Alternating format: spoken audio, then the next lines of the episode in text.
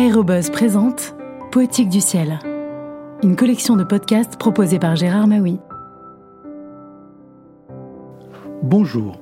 À la fois pilote d'essai de Concorde et pilote de ligne du supersonique à Air France, Pierre Dudal savait mieux que quiconque tirer les meilleures performances de son appareil, ce qui lui fut utile lors d'un vol présidentiel, comme il le raconte dans Concorde, pilote d'essai, pilote de ligne, écrit en collaboration avec André Rouerou et publié au Cherche Midi Éditeur en 2017. Le lundi 4 octobre 1976, le président Giscard d'Estaing s'envole vers l'Iran. Le programme officiel indique un départ pour 8 heures GMT, et c'est donc très en avant sur cet horaire que je retrouve Alain Bataillou, mon copilote, André Blanc, le mécanicien navigant, et le reste de l'équipage. Nous partirons sous les couleurs d'Air France à bord de l'avion de série immatriculé FBVFC. La météo sur la route est bonne et après avoir décollé, nous descendrons vers la Méditerranée en vol subsonique avant d'entamer un long parcours maritime supersonique. Nous survolerons ensuite la Turquie avant d'entrer sur le territoire iranien. Le service du protocole, omniprésent sur ce type de vol, nous annonce que le président sera à bord cinq minutes avant la fermeture des portes. Un dernier tour dans la cabine me permet de vérifier que tout est en place. Au sol, le balai habituel s'organise. En provenance directe de l'Elysée, les bagages arrivent par convois spéciaux et sont en cours de chargement quand j'ouvre trois enveloppes portant le timbre confidentiel.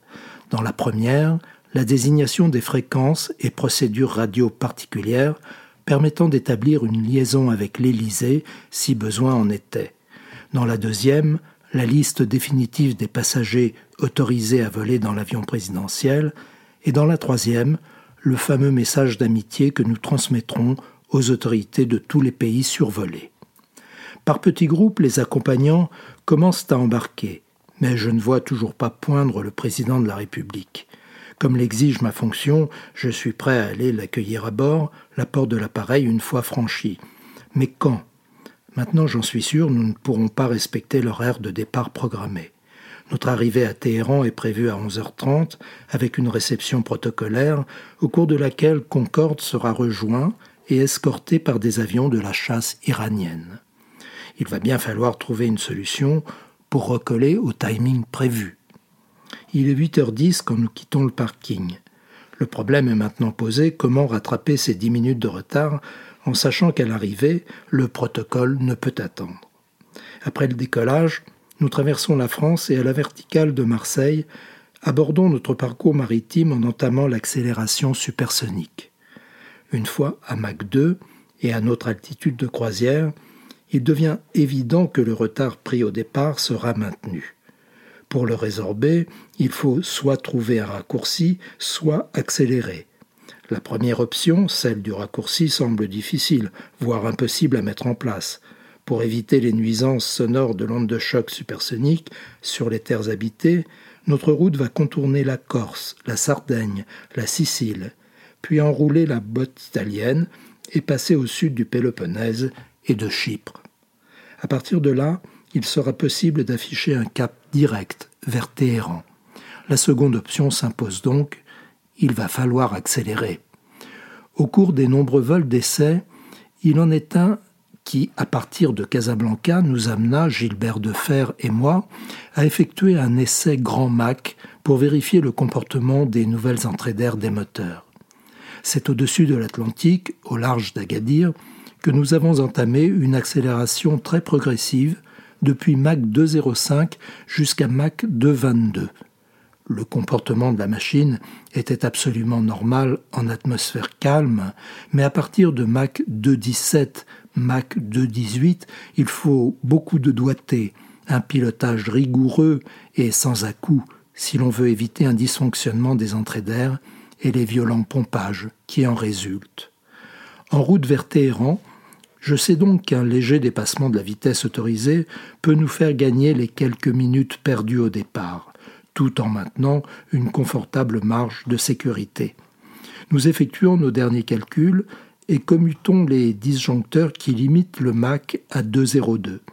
Tout doucement, nous reprenons notre accélération jusqu'à atteindre Mach 212, vitesse que nous maintiendrons pendant toute la partie supersonique du vol. Ces 10 centièmes de Mach supplémentaires correspondent à une vitesse supérieure d'environ 100 km/h, un gain qui, conjugué à une descente à la vitesse maximale autorisée, devrait nous permettre de rattraper le temps perdu.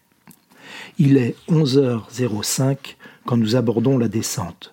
Nous sommes à 210 000 nautiques, 400 km de la destination, et devrions nous poser conformément à l'horaire officiel.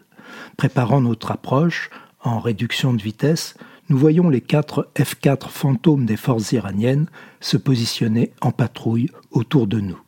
Nous entamons l'approche finale dans l'axe de la piste, toujours accompagnés de notre escorte.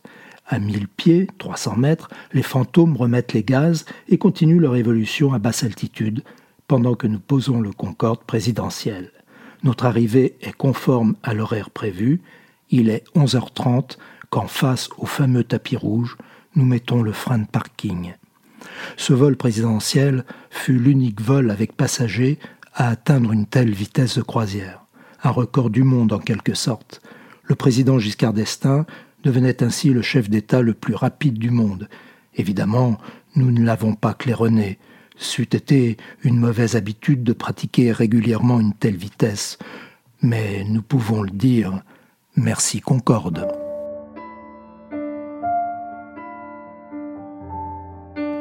À bientôt pour de prochaines lectures.